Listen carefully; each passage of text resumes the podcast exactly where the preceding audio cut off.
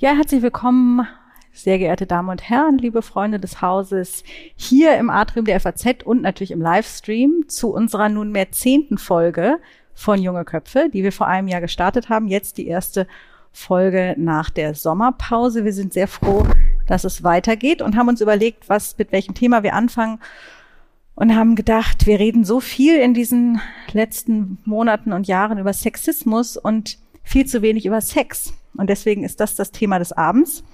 Ähm, wir wollen sprechen über Pornografie, über digitale Sexangebote in Zeiten der Pandemie. Wir wollen auch darüber reden, welche Auswirkungen hat eigentlich die MeToo-Debatte, die ganze Debatte über Geschlechter und, äh, und, und Achtsamkeit zwischen den Geschlechtern auf das Sexleben der Menschen. Ähm, wie funktioniert das Geschäft mit der Lust? Ähm, und was gibt es eigentlich für erotische Unterschiede zwischen der jüngeren und der älteren Generation, vielleicht auch zwischen Ost und West und wie haben's, wie halten es die Deutschen generell mit dem Sex? Das ist also das Thema des Abends und ich lade schon jetzt alle ein, natürlich wie immer mit, mit zu diskutieren, Fragen zu stellen sich einzubringen, damit wir diskutieren können. Und Simon wird jetzt unseren Gast des Abends vorstellen. Genau. Wir freuen uns sehr, Salome Balthus, dass Sie heute Abend hier bei uns sind. Den Namen müssen Sie nochmal langsam und deutlich aussprechen, glaube ich. Ihr Name? Mhm. Salome Balthus. Dankeschön. Geboren allerdings 1984 als Hanna Lakomi. Das hätten Sie nicht so langsam und deutlich aussprechen müssen. Tochter der Schriftstellerin Monika Erhardt und des Sängers Reinhard Lakomi. Ich habe vorhin gerade schon ähm, sehr interessante Anekdoten und Erinnerungen an ihn gehört hier. Schon als Schülerin beginnen sie mit dem Schreiben und nehmen ähm, im Rahmen des Berliner Literaturpreises ein Semester lang literarischen Schreibunterricht bei Sibylle Levitscharow. Sie haben meine Wikipedia-Seite gelesen. Ich muss sagen, es ist nicht ich, die die geschrieben hat. Aber das stimmt mit Sibylle Levitscharow. Ja, das stimmt. Sie hat mich einen Fall massiver moralischer Verwahrlosung bezeichnet. Im Alter von 26 Jahren beginnen sie als Prostituierte zu arbeiten. 2016 gründen sie das feministische High-Class-Escort-Portal Hetera und betreiben einen gleichnamigen Blog. Abseits der Erotikbranche schreiben sie die Kolumne Nachtgesichter und die Porträtreihe Berlin Exotherm für die Berliner Zeitung. Darüber hinaus hört man, dass sie an einem Roman schreiben, der. Der ist fertig. Den habe ich zusammen mit meinem Freund Florian Havemann geschrieben. Und unser Roman wird erscheinen nächstes Frühjahr bei dem Verlag Freunde und Friends der gerade gegründet wird. Schön.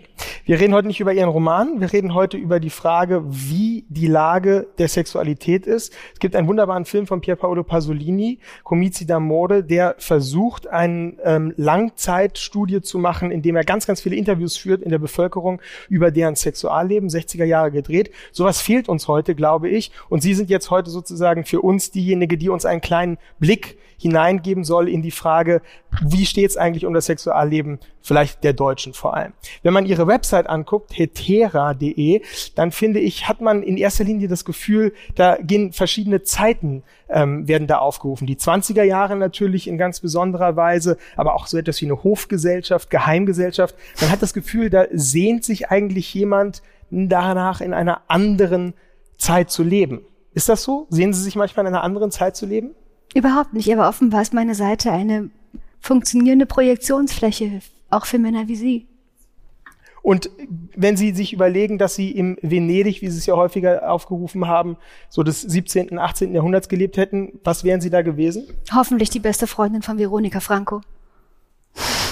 Und Casanova, hätten Sie den kennengelernt? Ich weiß nicht, ob er mich hätte kennenlernen wollen. Vielleicht äh, hätte er keinen Spaß daran gehabt, weil man mich nicht verführen kann. Ich, man kann mich ja einfach fragen. Der musste sich nicht so überschlagen. Wahrscheinlich hätte er mich wahnsinnig genervt. Also Sie leben gerne in der Jetztzeit? Ja, allerdings. Schon deswegen, weil es die Zeit ist, die erste Epoche der Geschichte, wo man als Prostituierte gleichzeitig alle Bürgerrechte hat und sich entscheiden kann, ob man diesen diesen Beruf ausübt oder nicht, ob man ihn weiter ausübt oder, oder ob man danach was anderes macht. Das ist eine Premiere. Wir kommen gleich zu Ihrer sozusagen Tätigkeit und Ihrem Geschäftsmodell. Mich interessiert noch ein bisschen Ihr Blick auf die Zeit, ganz ehrlich gesagt. In was für einer Zeit leben wir? Wie würden Sie die charakterisieren in ein paar Sätzen? Es ist ein Umbruch. In welcher Hinsicht? Also ganz offensichtlich muss die Menschheit sich jetzt entscheiden, ob sie leben will oder nicht. Gemeinsam oder gar nicht. Mhm. Politisch. Ökologisch. Ökologisch. Mhm. Und in welcher sozusagen Verfasstheit ist unsere Gesellschaft? Naja, man merkt, es hat nicht funktioniert, also macht man weiter wie vorher. Das ist so die Situation. Mhm. Klingt jetzt nicht so besonders positiv, also interessant, dass Sie sagen, trotzdem es, leben Sie gerne wir, in der wir Zeit. Wir haben auch keinen Grund, positiv zu sein. Okay. Aber alles, was ich dazu tun kann, ist, ich, ich biete Fluchtmöglichkeiten oder Erholungsmöglichkeiten für für die Seele und den Körper. Aber mhm. ich sehe mich jetzt nicht in der Position, dass ich groß was ändere im Laufe der Zeiten. Mhm. Ich bin genauso ein ein Opfer wie alle anderen Menschen auch. Mhm. Leben wir denn in lustfeindlicheren Zeiten als früher, würden Sie das sagen? Ich glaube, es gab selten wirklich lustfreundliche Zeiten. Das ist auch die Frage, wie ähm, man das definiert. Also es gab ja immer so Phasen, vielleicht jetzt Ende der 60er Jahre bis, bis in die 80er, wo es, wo es ähm, Liberalisierungswellen gab. Und auch die, die Legalisierung der, der Sexarbeit ist ja im Prinzip eine verspätete Folge dieser Stimmung. Und wir merken jetzt aber auch, dass auf die Bremse getreten wird. Und ähm, dass man versucht, ähm, dann doch wieder alles zu regulieren, wo es geht. Was die Prostitution angeht, ähm, da ist das deutsche Grundgesetz davor. Also man kann einen Beruf, der einmal legalisiert wurde, gar nicht so einfach wieder illegal machen, auch wenn das mm, irgendwie die, die politische Wille der Mehrheit der Parteien ist, weil die Verfassung ähm, als Lehrer aus den 30er Jahren, also aus der Nazi-Zeit, er diese Berufsverbote sehr schwierig macht. Es müsste also quasi nachgewiesen werden, dass es niemals jemand irgendwie freiwillig und im Sinne des Gesetzgebers getan hat. Tja, aber dann komme ich und sage doch. Mhm. Und ja, nachdem man sich also an der Sexarbeit die Zähne ausgebissen hat, oder an der, der Prostitution, denn Pornografie ist ja auch Sexarbeit, glaube ich, fängt man jetzt an, uns zu überlegen, ob man es mit den Pornos irgendwie hinkriegt. Da kommen wir gleich alles zu. Ähm, nur einmal aufnehmen zu sagen, Sie bieten Fluchtmöglichkeiten. Das heißt ja, die Gesellschaft, so wie Sie sie wahrnehmen, ist eine doch sehr ja, eingeschränkte, prüde, sozusagen nicht lustfreundliche Gesellschaft. Ja, natürlich sind es Fluchtmöglichkeiten. Ich ziehe mich ins Hotelzimmer zurück. Ich habe keine Terrorgruppe. Also keine? ich habe keine Terrorgruppe gegründet. Also ich, ähm, ich, ich würde meinen aktivistischen Einsatz für eine bessere Welt doch, doch, doch sehr äh, eingeschränkt sehen. Hm. Okay, letzte Frage nochmal sozusagen historischer Art. Ich bin Historiker, deswegen interessiert mich dass Sie nennen ja Ihren Blog nach den Heteren, also den gebildeten Prostituierten der Antike. Mhm. Ist das ein Vorbild, diese Zeit in der Form? Oder woher kommt dieses Aufrufen der Antike? Also es ist natürlich in gewisser Weise schon ein Vorbild, weil man eben sah, dass in dieser Zeit, wo Frauen quasi gar keine Rechte hatten, es immerhin einige Frauen gab, die sie doch hatten. Und diesem einen bemerkenswerten Mut sich auch genommen haben, diese Freiheiten. Soweit wir etwas darüber wissen. Wahrscheinlich ist das meiste Wissen nur deswegen überliefert, weil diese Frauen eben im Leben von großen Männern mhm. eine Rolle spielten, beispielsweise Aspasia als Geliebte von Perikles oder ähm, der Diotima, die ja in, in Symposion von Platon Erwähnung findet. Und ähm, interessanterweise nicht als Autorin, obwohl ihre Geschichte erzählt wird. Aber ja, dass man sieht, egal wie schlimm es ist, es, es gibt eine Möglichkeit. Und ähm, ja, und dann ist es ja auch so, ich, ähm, ich habe eben ja auch in diesem sehr schwierigen Markt irgendwie eine Nische gesucht, ähm, wo ich niemandem was wegnehme und wo ich eben zeige, es geht vielleicht auch anders. Dass man eben mit Prostitution das machen könnte, was die Sterneküche mit der Gastronomie gemacht hat, nämlich ähm, im Prinzip sehr wenig auf, sehr wenig Angebot auf dem Teller, möglichst wenig Mitspracherecht für den Gast und möglichst hohe Preise. Und ähm, damit das, sind wir ja, jetzt okay, ja, das sind die Snobs. Genau, das ja. leitet direkt über zur, zur Frage, ich hab, wir haben uns jetzt natürlich in Vorbereitung auf die Veranstaltung das alles durchgelesen. Sie haben ja auch eine Internetseite, auf der man das alles ähm, bis hin zu den Preisen äh, nachlesen kann. Ähm, die Preise sind übrigens ein Ergebnis unserer basisdemokratischen Auseinandersetzung. Die denke ich Genau, vielleicht aus. erklären Sie uns mal oder auch unseren Zuschauerinnen und Zuschauern ein bisschen, wie Ihr Geschäftsmodell ähm, ähm, funktioniert. Was haben, was haben Sie da gegründet? Wie läuft es ab? Also wir sind ähm, im Prinzip eine Gruppe von Freundinnen. Also da macht halt nur mit, mit, mit dem ich mich anfreunden würde, eine Frau, die ich toll finde, die ich bewundere, Künstlerin vor allem, die äh, Möglichkeiten suchen, ähm, zu überleben in dieser Stadt als Künstler und Kreative, ohne ähm, ihre Seele zu verkaufen. Da verkaufen sie eben lieber ihre sexuellen Fähigkeiten oder ihre, ihren Charme.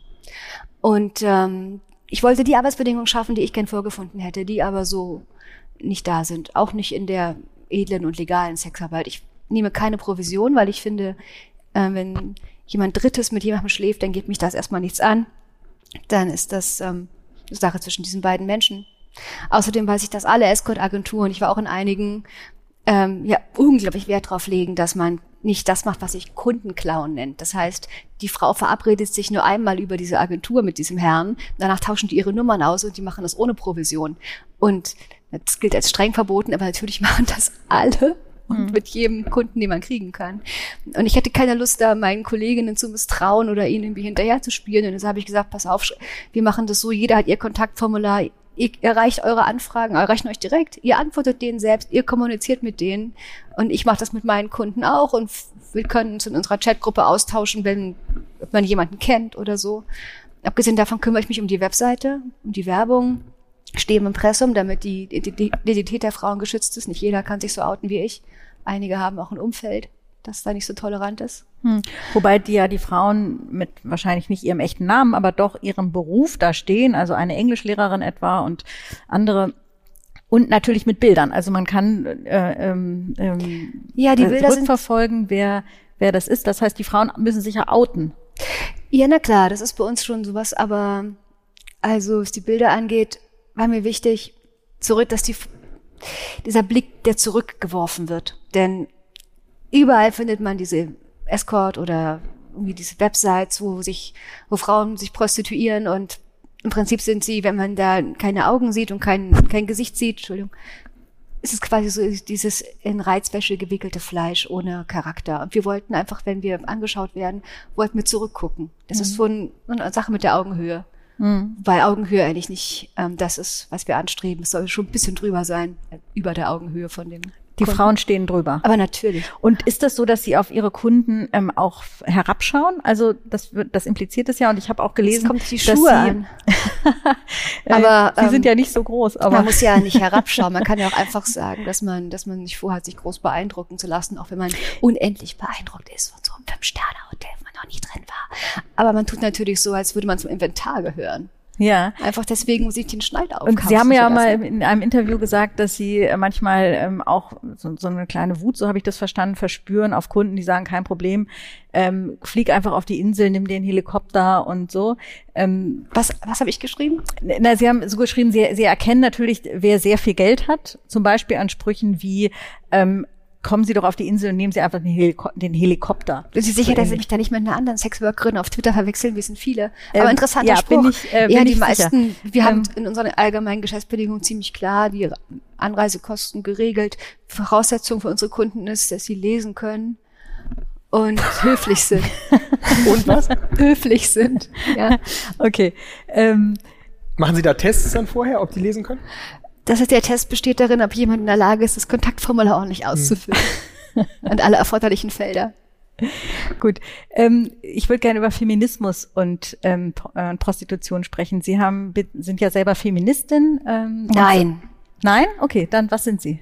Also, ich bin eine emanzipierte Frau. Ich muss mich nicht emanzipieren. Ich, mhm. meine Großmutter hat sich für meine Generation und die meiner Mutter emanzipiert. Meine Großmutter war Hebamme und hat die für ihre Familie ernährt damit. Und äh, es kam überhaupt schon meiner Mutter nicht in den Sinn, dass es da irgendwie, äh, gut, sie hatte das Glück, dass sie in der DDR lebte und da diese Art von, von Problem, die, die wir dann im Westen kennengelernt haben, nicht existierten. Zum Beispiel bekam mein Vater kurz nach der Wende einen Brief von der Sparkasse, die ihm mitteilte, dass seine Frau ein Konto hat und ob er denn damit einverstanden sei. Und er dachte, hä, was, was wollen die denn? Wieso soll er damit nicht? Und dann will man 1990? Ja, noch, ja. Hm. Und ähm, ja, ich bin da also etwas anders geprägt und also ich, mir wurde von so vielen Feministinnen abgesprochen, Feministin zu sein, dass ich sage, wisst ihr, behaltet den Titel. Ich, ich bin keine Feministin. Ich bin gar keine Istin. Okay. Ich bin höchstens ein bisschen Kommunistin, wenn es um das Geschäftsmodell von Nitera geht. Wobei wir nicht unseren, unsere Gage teilen, also dann doch eher Sozialismus. Aber wahrscheinlich ist es einfach nur das richtige Leben im Falschen. Hm. Ähm, also Sie sind nicht Feministin, das heißt, Sie würden sagen, der emanzipatorische Kampf ist eigentlich schon ans Ende gekommen? Nein, aber für mich für Sie? Also ich, ich fühle mich ganz, ganz wohl. Ich, ich sehe natürlich, dass die Gesellschaft nicht so ist, wie ich sie gern hätte. Und das ist sicherlich einer der Gründe, warum ich mir einen der wenigen Jobs gesucht habe, wo es keine Gender Pay Gap gibt. Hm. Äh, eher in, wahrscheinlich in die andere Richtung, oder? Ja, ja, ich glaube. Ja, ja. ja.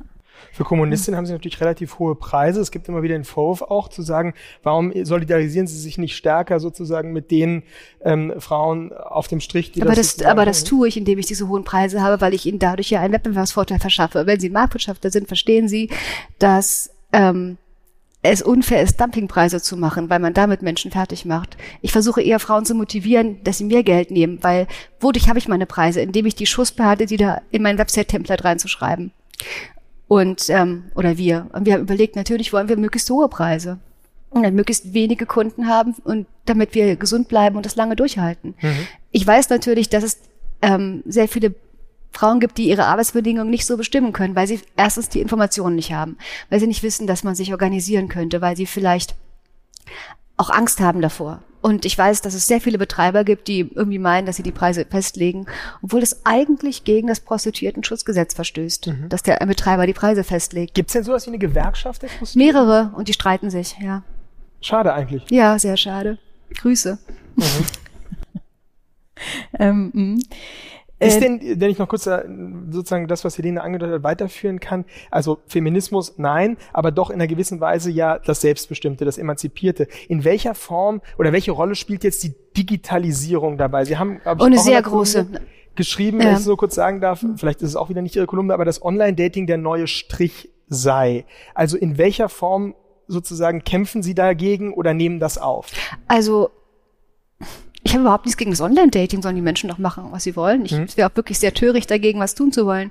Aber ich weiß, dass mir das Internet überhaupt erst ermöglicht hat, diese, diesem Beruf nachzugehen, weil ich mich nicht an irgendeinen Ort begeben muss oder in ein Milieu, wo ich dann die Zeit totschlage, sondern während ähm, 24 Stunden am Tag meine Anzeigen ähm, erscheinen, kann ich nebenbei meinen Alltag bestreiten, schreiben und so andere Dinge tun, die ich will. Und ich ähm, muss mich auch nicht der Gefahr aussetzen, fremden Menschen in irgendwelchen dunklen Gassen zu begegnen. Mhm.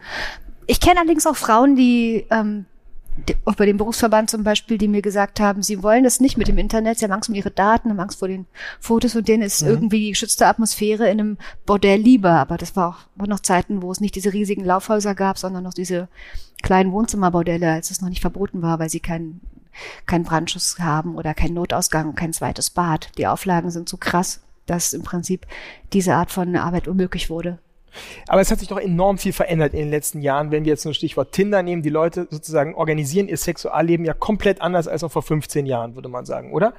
Ich war vor 15 Jahren noch nicht so doll dabei. Mhm. Ähm, aber, aber können Sie sich vorstellen, dass ich kann es mir vorstellen, ja, dass man, dass man früher das Normalfall Frauen einfach so oder Männer an in der Öffentlichkeit anzusprechen und zu sagen, hey, ich glaube, ich finde dich interessant. Vielleicht könntest du meine Freundin sein, wollen wir es nicht ausprobieren? Ich weiß, es muss furchtbar peinlich gewesen sein. Mhm. Natürlich macht das Internet das ein bisschen einfacher, wenn man ähnlich wie in der Prostitution auf schon auf ähnliche Voraussetzungen trifft. Das ist also diese Spontanität ist so nicht da. Man ist in einer Plattform, die da diesen Zweck hat.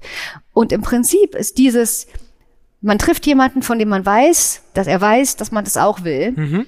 Und man klärt die Bedingungen. Es ist im Prinzip das, was jahrhundertelang nur die Prostituierten gemacht haben. Also diese Art von Emanzipation, die eigentlich nur Prostituierten äh, eignete.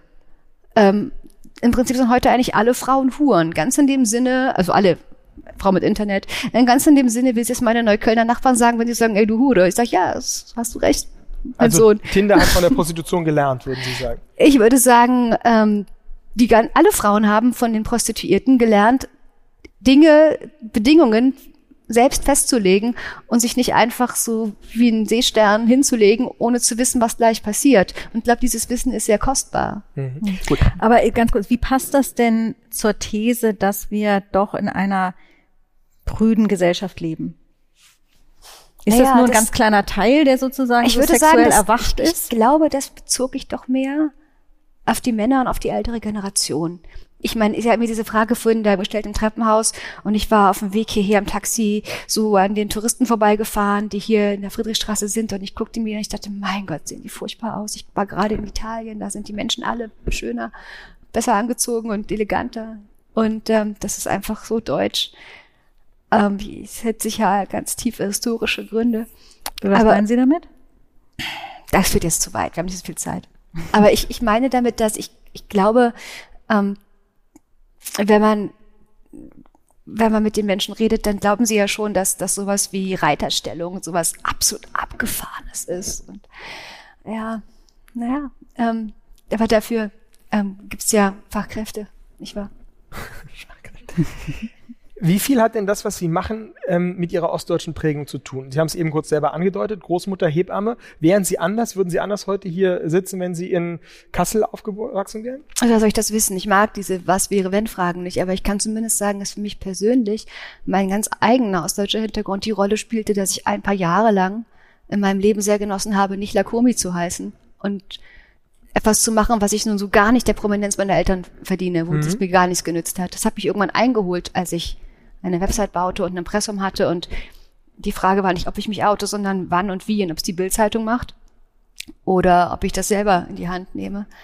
Und ähm, ja, seitdem erlebe ich das etwas befremdliche Phänomen des sogenannten Promi-Fickers, also Männer, die mir erzählen, die mich nicht nur selbst aus den Medien kennen, sondern die auch noch erzählen, dass sie so große Wunderer meines Vaters sind und glauben, sie würden mir einen unglaublichen Gefallen tun, wenn sie dann ihre Lieblingsplaylist rausholen und während sie der Bewunderer der Musik meines Vaters lauschen, der Gott sei Dank tot ist, seine Tochter ficken.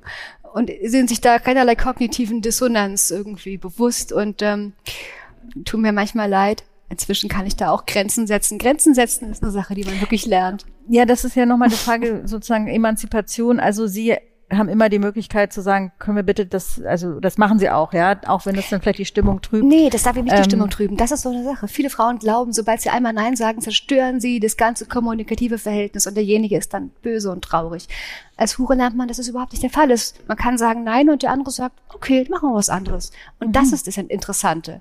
Als Mädchen wächst man so auf, dass man Bedürfnisse zu erfüllen hat und immer nett sein muss und hübsch und lieb und so weiter. Und wenn man das nicht macht, wenn man jemanden enttäuscht, dann hat das, dann ist es zerstör, hat es zerstörerische Folgen für die Kommunikation. Mhm. Und das ist eben nicht so der Fall. Man stellt fest, so schlimm ist das nicht, Nein zu sagen. Das stört denjenigen jetzt nicht unbedingt so. Man macht sich da viel zu viele Gedanken und Sorgen. Mhm. Man ist, glaube ich, besser für beide Seiten, wenn man so bei sich ist. Das habe ich gelernt. Hm, okay, und wie lernt man sowas? Ist das Übung? Ja, vielleicht deswegen, weil das so klar ist, wo die Grenzüberschreitung ist. Spätestens bei der Frage, ob es ohne Kondom geht, wo man weiß, es geht wirklich nicht. Und egal, was er jetzt erzählt und wie er bettelt und wie er dann einem erklärt, dass es ohne einfach nicht möglich ist, geht nicht.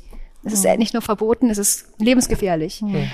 Und dann merkt man, die, und, dann, und hinterher ja? ist er dann, dann doch ganz froh, dass er es benutzt hat. Und ja, das ist, ähm, und wenn man es dann einmal nicht macht und die äh, der Stress hinterher, das Warten aufs, auf das Ergebnis vom, vom, vom, vom, vom Arzt, man dann alle Tests machen muss und, und, und die Sorge, schwanger zu sein, das ist einfach so schlimm. Es steht um so gar keinem Verhältnis zu diesem paar Sekunden Spaß. Hm. Hm. Ja.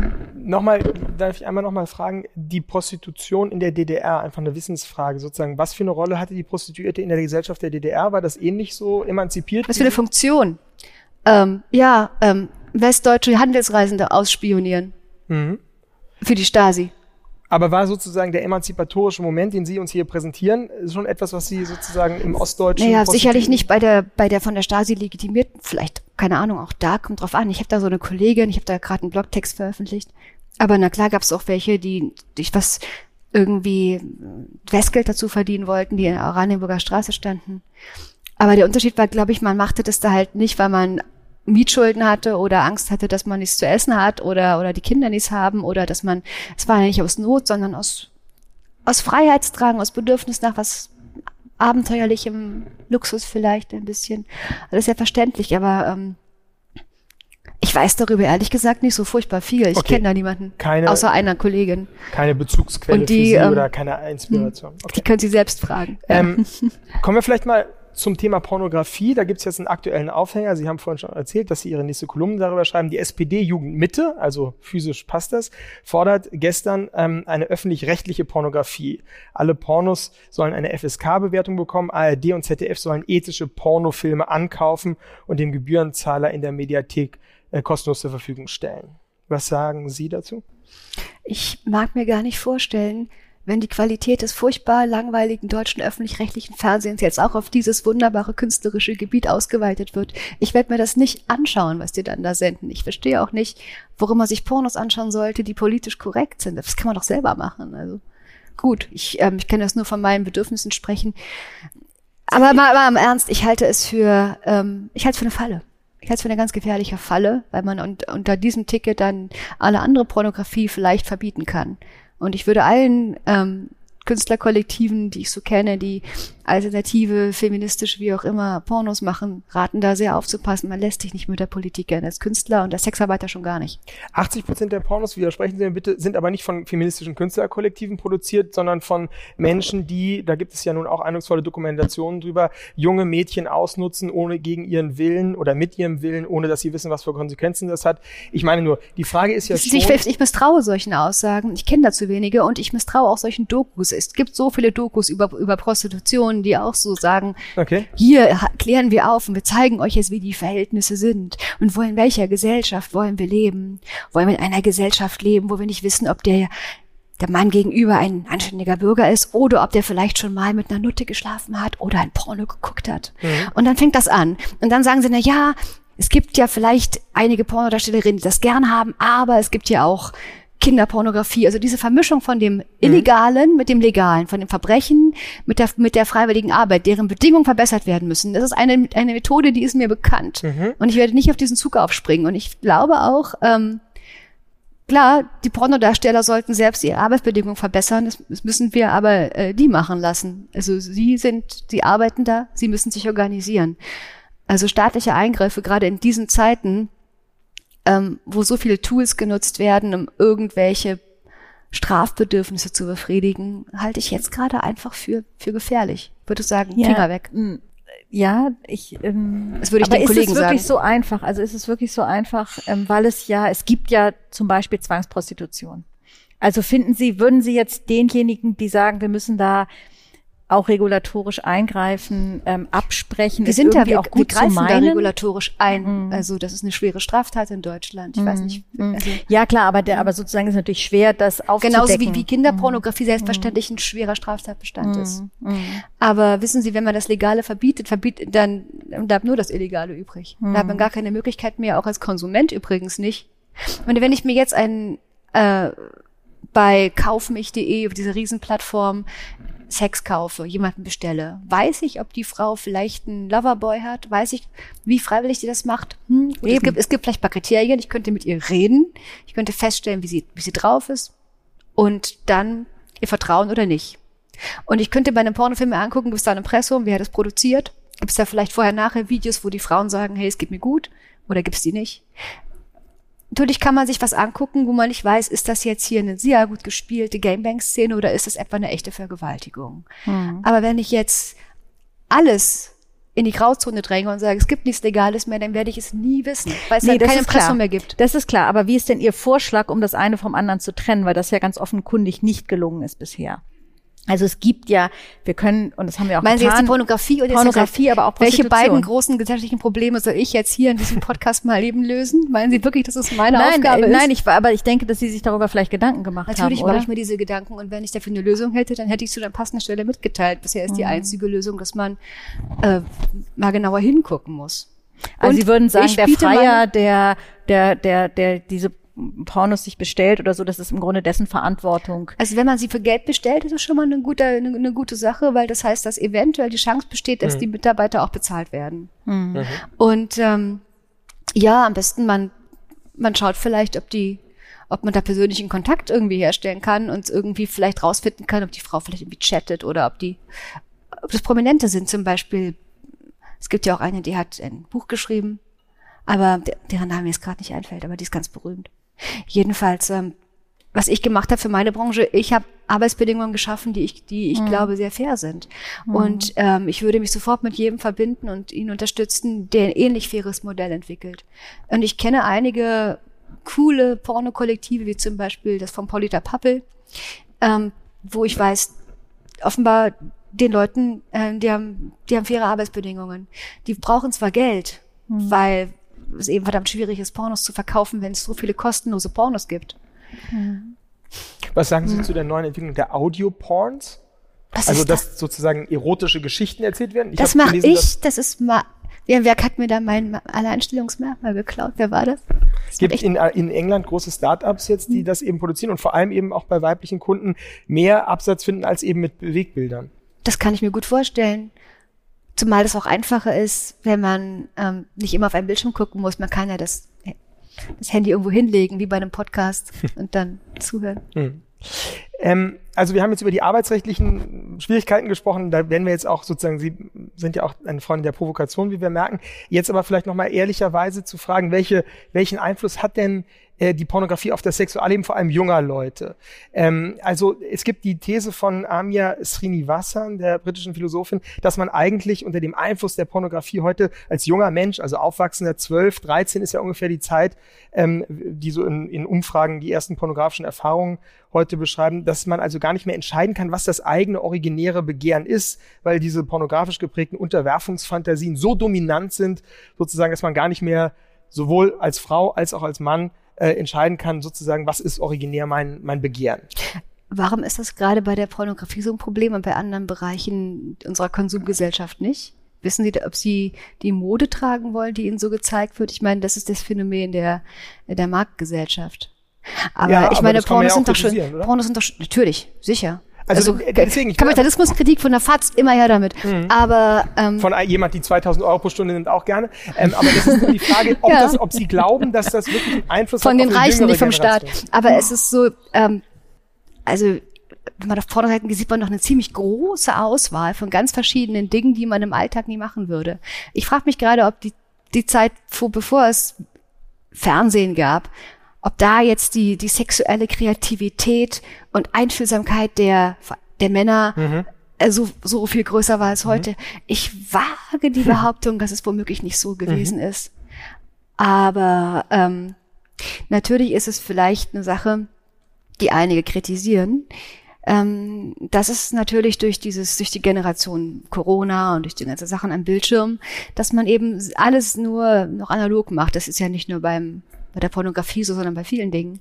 Und ja, ich erlebe jetzt häufiger Dates mit jungen Männern, die jetzt gerade plötzlich ihre Volljährigkeit endlich mal auskosten wollen mhm. und vielleicht gerade geerbt haben, so kleine der Zehlendorf Boys.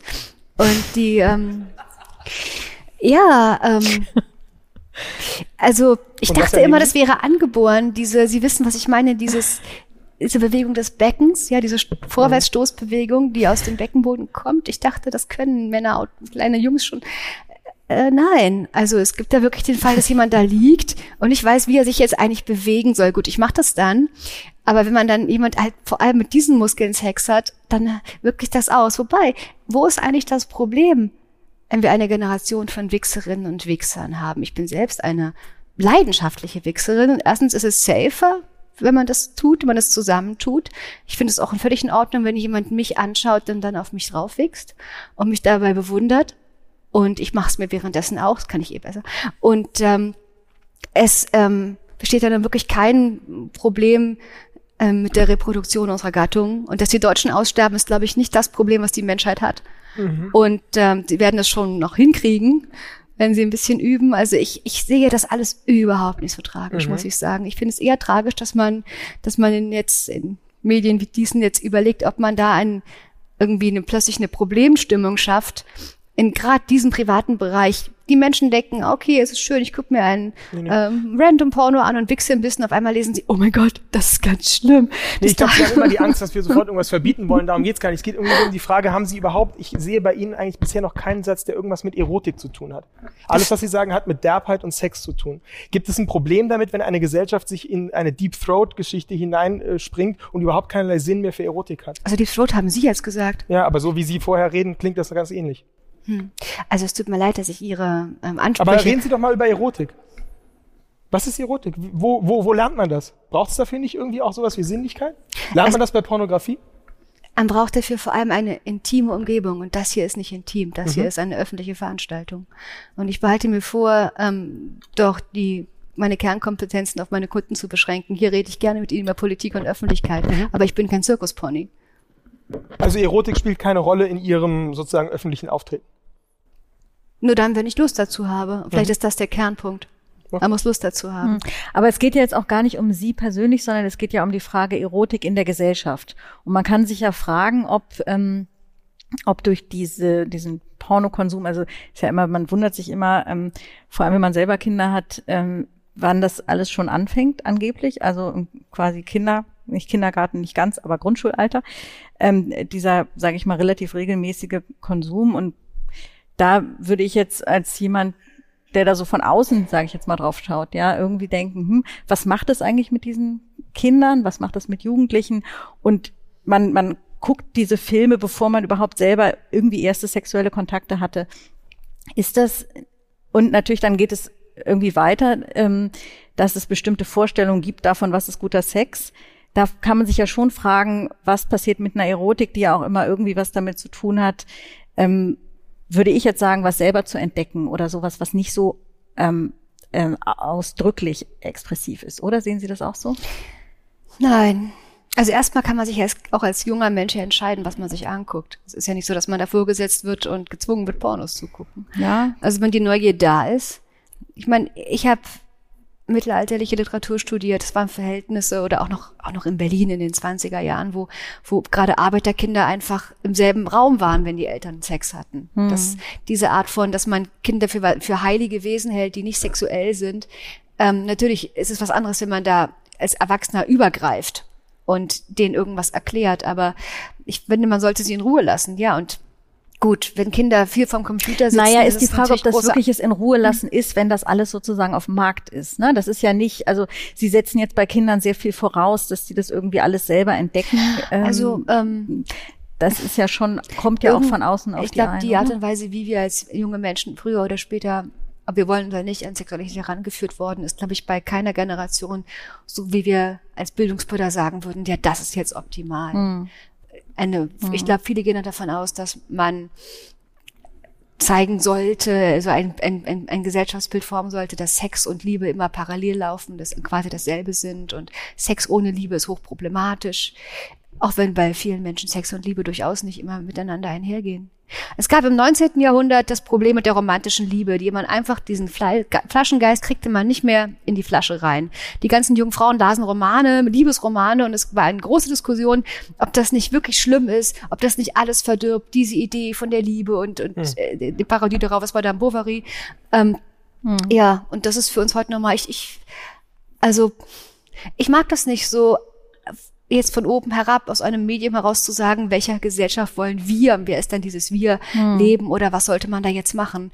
Ähm, ich würde mir den Einzelfall angucken. Vielleicht tun mir einige Kinder leid, die so alleine sind und immer nur am Computer sind, weil irgendwie ihre SUV fahrenden Breslauer Bergeltern Angst haben, dass sie das, die Wohnung verlassen könnten. Hm, hm. Oder die ähm, quasi kein Privatleben haben, wo sie eine Spieltiefe erreichen und mal sie die Freizeit haben zu spielen. Ich meine, dieser, dieser schnelle Konsum von Videos hängt ja nur damit zusammen, dass man sich, dass man eigentlich zu, zu platt ist, um selbst was Kreatives zu tun. Hm. Ich glaube, das Problem ist eher, dass Kinder heute zu kleinen Leistungsmaschinen und zu Projekten ihrer Eltern werden und wenn sie nicht überall Einsen haben und Chinesisch können und äh, was noch, dann, hm. dann sind sie irgendwie gescheitert. Ich meine, wir haben ja eine merkwürdige Gleichzeitigkeit irgendwo von der Befürchtung einer übersexualisierten Kindheit, Jugend, irgendwie so und, und noch das Feld geht ja noch weiter, also diese ganze Frage sexuelle Aufklärung, was gehört eigentlich dazu, was gehört nicht dazu und so. Und gleichzeitig dem Vorhalt, Deutschland ist ein prüdes Land. Man hat zum Beispiel, wir haben jetzt in der Vorbereitung auf diese Veranstaltung immer unsere gegenseitigen E-Mails sind im Spam gelandet, weil das Wort Sex drin vorkam. Ja. Mhm. Und man dann wirklich immer so, nein, ich habe die E-Mail immer noch nicht bekommen. Dann kriegte man am nächsten Tag diese Meldung, fünf E-Mails von Simon Strauß in meinem Spam. Und ich dachte, es ist doch irgendwie lustig, dass ganz offensichtlich die Filter der E-Mail-Provider immer noch so eingestellt sind, dass sie das Wort Sex rausfiltern als wow, wow, wow ähm, äh, und so weiter. Wie, wie bringt man das eigentlich zusammen? Oder bringen Sie das irgendwie zusammen? Naja, die Tatsache, dass man es für so problematisch hält, dass die Kindheit angeblich sexualisiert ist, ist ja ein Zeichen der Prüderie. Hm. Punkt. Hm. Hm. Also Sie würden, Sie bleiben bei dem, äh, bei dem Gesamtbild eigentlich Deutschland ist ähm, hat da Nachholbedarf, würden Sie das so sagen? Oder, oder ist das? Man kann, man sollte halt nichts, nichts forcieren. Ich meine, wenn die Deutschen bisher sich nicht so, so kein so sinnliches Volk waren, dann hat das historische Gründe. Da kann man jetzt nicht übers, nicht übers Knie brechen. Wir hatten den Protestantismus, wir hatten, wir hatten das Tanzverbot, nachdem sich im 16. Jahrhundert die Dörfer also zu, zu Tode getanzt haben. Das wissen wir vielleicht nicht mehr, wenn man nicht gerade Historiker ist, aber es hat ja alles tiefe Gründe und man kann es nicht einfach so diesen kulturellen Charakter heute auf morgen ändern wollen, weil mhm. er einem nicht gefällt. Ich bin ganz gerne Außenseiter. Ich will nicht, dass alle so sind wie ich. Mhm. mhm. Ich glaube, das merkt man. ähm, äh, die Frage, die mich jetzt noch interessieren würde, ist sozusagen, wo sehen Sie denn Chancen heute sozusagen für eine stärkere Solidarisierung unter Leuten, die Sexarbeit mögen sie ja nicht das Wort, aber die Doch, Prostitution machen, ja. die, hm. die in diesem Bereich tätig sind. Also gibt es da eine Chance? Was müsste da passieren politisch? Oder ist es etwas, wo man die Politik lieber nicht so sehr reinlässt? Wo, wie, wie stellen Sie sich das es, vor? Es gibt alle Chancen. Die Menschen äh, in diesem Land sind viel privilegierter als in anderen. Es gibt soziale ja. Medien, man kann zusammenkommen, es gibt Möglichkeiten. Ähm, vielleicht ist also entweder ist es so, dass die Probleme vielleicht nicht stark genug wahrgenommen werden oder sie sind einfach zu überwältigend im individuellen Bereich. Es gibt ja zwei Gruppen, die am wenigsten in Gewerkschaften von, von, von Sexworkern vertreten sind. Das eine sind die Straßenprostituierten, die, die immer nur von Stadt zu Stadt fahren und dann damit voll auf beschäftigt sind, ihrer Familie in Rumänien oder in Bulgarien Geld zu schicken mhm. und quasi da alles am Laufen zu halten, diese Heldinnen. Und dann die High-Class-Escorts, die nicht so durchgeknallt sind wie ich und so eine Kommune gegründet haben, sondern die einfach nur ihr Geld verdienen wollen und sonst nichts von Politik mhm. wissen, die einfach nur ihr ähm, ihre Kunden haben und sich ansonsten öffentlich nicht groß äußern. Und ähm, die glauben, dass es sie vielleicht gar nicht betrifft, die vielleicht noch nicht mal wissen, dass sie auch als Prostituierte gelten. Haben Sie denn viel zu, oder haben Sie Kontakt mit dieser jetzt von Ihnen geschilderten, den Heldinnen, die Straßenprostituierten? Ja, Nicole zum Beispiel, die, ähm, die zum Beispiel, die hat äh, diesen Wohnwagen prostituiert. Also Sie sind kenne. da im Kontakt und, und ja. haben auch das Gefühl, dass Sie in einer gewissen Weise da vielleicht eine ah, Rolle jetzt spielen können, für die mitzureden? Nein, die können sich für sich selber, sollten für sich selber sprechen. Aber wo?